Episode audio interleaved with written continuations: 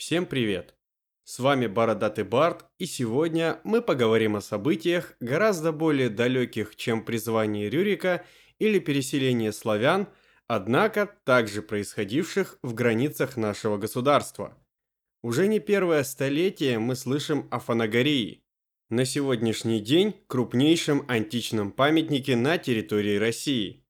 Чем она так примечательна – и почему в один из знаменательных периодов своей истории была не только культурным и экономическим центром, но и центром протестного движения, зачинщицей событий, приведших в конечном итоге к серьезным последствиям не только в масштабах города, но и всего государства. Давайте вместе отправимся в самое далекое наше путешествие. На территории нынешних Ростовской области, Краснодарского края и полуострова Крым – в VII веке до нашей эры на берегах Черного и Азовского морей, тогда имевших соответственно название Понт Эвксинский и Меотийское озеро, появляются греческие колонии.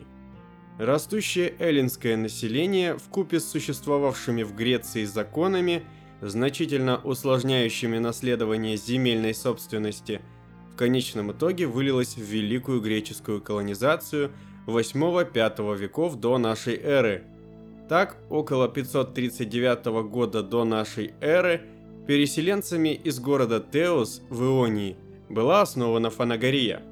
Сам Теос, надо сказать, был одним из самых процветающих греческих городов.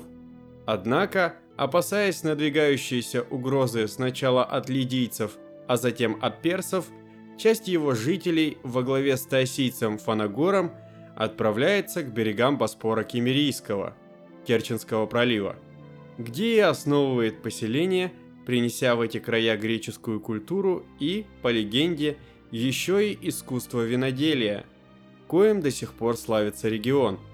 Чуть более чем полвека спустя на этих берегах появляется Боспорское царство со столицей в Пантикопее, современной Керчи, объединившее под собой греческие колонии Керченского и Таманского полуостровов – Фанагория также входит в состав Боспорского государства, сохранив значительные элементы полисной независимости.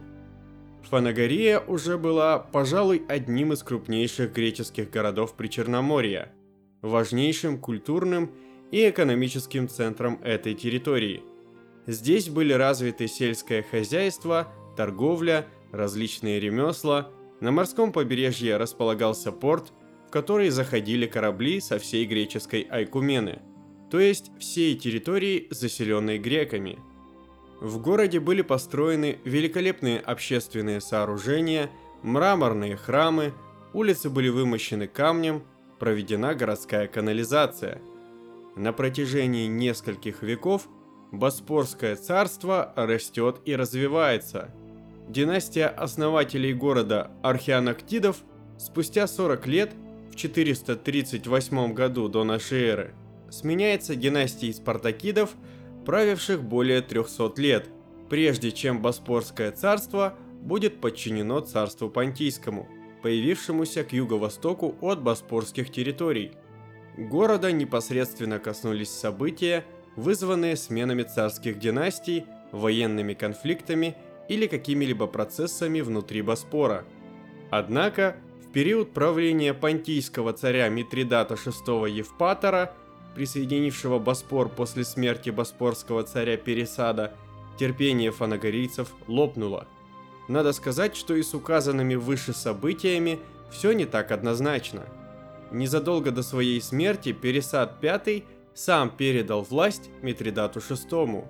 Это не нашло поддержки народных масс европейской части Боспора – что в итоге вылилось в восстание 110-108 годов до нашей эры, результатом которого был захват Феодосии и Пантикопея, столицы государства, и, как следствие, убийство Пересада предводителем восстания Савмаком. Однако у власти Савмак пробыл недолго, и вскоре власть все-таки перешла Митридату VI Евпатору, а Боспор – соответственно, вошел в состав Понта. При правлении Митридата VI Евпатора Понтийское царство достигло своего рассвета и, как следствие его политики, достигла наибольшей своей территории за всю свою 200-летнюю историю существования. Понтийский царь вел бесконечные войны против Рима, что, собственно, определило судьбу как самого царя, так и всего Понтийского царства. Спустя полвека после присоединения Боспора эти территории вновь оказались под угрозой захвата.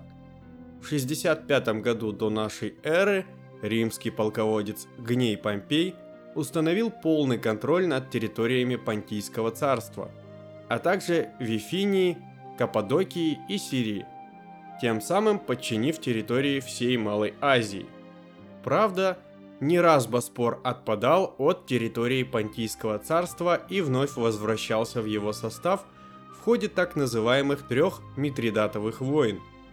В 65 году, потеряв территории родного ему Понта, Митридат VI прибывает в Боспор, который становится плацдармом для подготовки к очередной войне с Римом – огромные поборы с населения, принудительная вербовка в войска царя Понта, а также морская блокада Боспора римским флотом привели к вспышке восстаний на его территории. Первой восстала Фанагория. Во главе восстания встал фанагориец Кастор, бывший, по словам древнеримского историка Павла Орозия, префектом царя Митридата VI, не последний человек в Фанагории – возможно стоявший в том числе и за ее управлением. По его призыву был захвачен Акрополь и убиты охранявшие его царские люди. Затем здание царского дворца обложили дровами и подожгли. Уже в 21 веке были обнаружены следы этого пожара. Разрушенные сырцовые стены, обгоревшие известняковые кладки, обрушившаяся черепица и обуглившиеся запасы в царских кладовых – мы можем только представить масштаб возникшего пожара. Однако, одно можем сказать точно. Горел дворец сильно. Были найдены даже оплавившиеся золотые украшения. Сыновья и дочери Митридата VI Евпатора, находившиеся в это время в стенах Фанагорийского Акрополя, были взяты в плен. Четверо его сыновей были отправлены в Рим – Спаслась лишь оказавшая сопротивление дочь Митридата VI, в конечном итоге скрывшаяся на корабле, присланном ей любящим отцом. Защищая своих детей, погибла любимая жена царя Понта, Гипсикратия. В 2013 году была найдена стела из серовато-голубого мрамора, на которой была надпись «Гипсикрат, жена царя Митридата Евпатора Диониса. Прощай». Эта находка считается одним из главных доказательств аутентичности происходивших в 63 году до нашей эры событий. Однако понтийский царь ненадолго пережил свою любовь. Вслед за Фанагорией волнения начались в Херсонесе, Нимфее и Феодосии, а вскоре и в самом Пантикопее.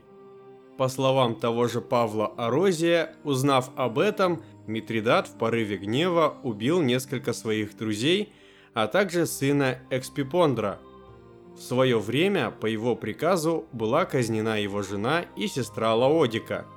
И если и дальше разбирать список жертв, так или иначе связанных с легендарным и жестоким правителем Понта, становится закономерным, что в конечном итоге против Митридата восстал уже его собственный сын.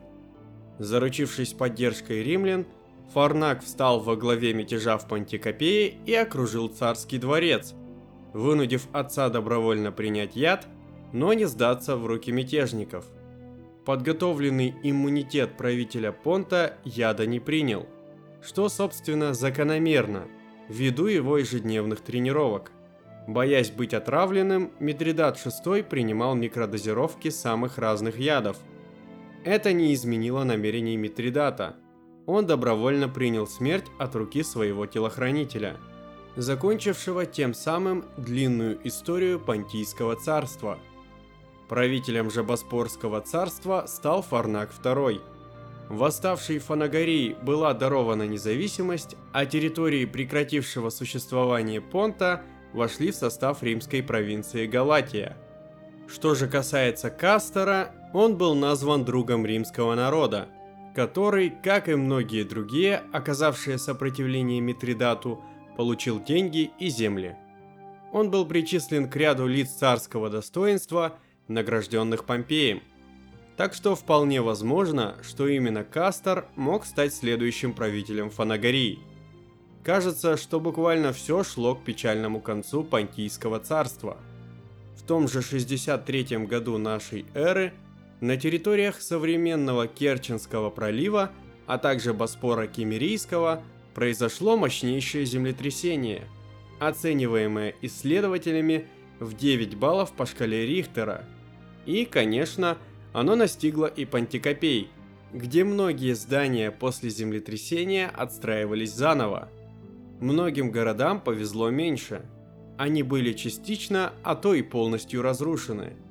Несомненно, этот факт также мог повлиять на дальнейшую судьбу государства – и если вы верите в предзнаменование, то чем, как не волей богов, объяснить такой печальный конец Понта? По мнению того же Павла Орозия, землетрясение настигло Митридата во время празднества в честь богини Цереры, почитаемой богини плодородия. Забегая вперед, отметим, пройдет 10 веков и землетрясение завершит богатую историю самой Фанагории – Однако, конечно, не станет последним для региона. Но все же это произойдет заметно позже рассматриваемых нами событий. Фанагория вновь достигла процветания в первые века нашей эры, однако уже в начале третьего века была захвачена скифами, а в четвертом полностью разрушена кочевыми племенами гунов. На этом завершается античный период истории города – Фанагория будет существовать до X века, а затем будет покинута ее жителями вследствие повышения уровня моря, а значит и затопления части города. Это подтверждают и археологические раскопки. Примерно треть территории древнего города сейчас находится под водой. Популярная в 2011 году фотография Владимира Владимировича Путина – держащего в обоих руках обломки амфор, обнаруженные им на дне Таманского залива, сделано именно на раскопках Фанагории, слава о которых уже гремела не только по стране, но и в мире. Именно эти раскопки открыли миру мраморную надгробную плиту в память о жене Митридата VI. Также были обнаружены следы пожара на территории Акрополя и несколько огромных кладов монет – Раскопки на территории Фанагорийского городища ведутся с первой половины 19 века. За этот период было обнаружено несколько уникальных по своей ценности находок, перечислять которые пришлось бы достаточно долго. С результатами археологических экспедиций можно ознакомиться в научно-культурном центре Фанагория, расположенном непосредственно на месте крупнейшего памятника античной эпохи. Научно-культурный центр включен в программу маршрута «Золотое кольцо Боспорского царства», соединившего населенные пункты нашей страны, где в период античности располагались города Боспорского царства, от Таганрога в Ростовской области до Севастополя и Евпатории в Крыму.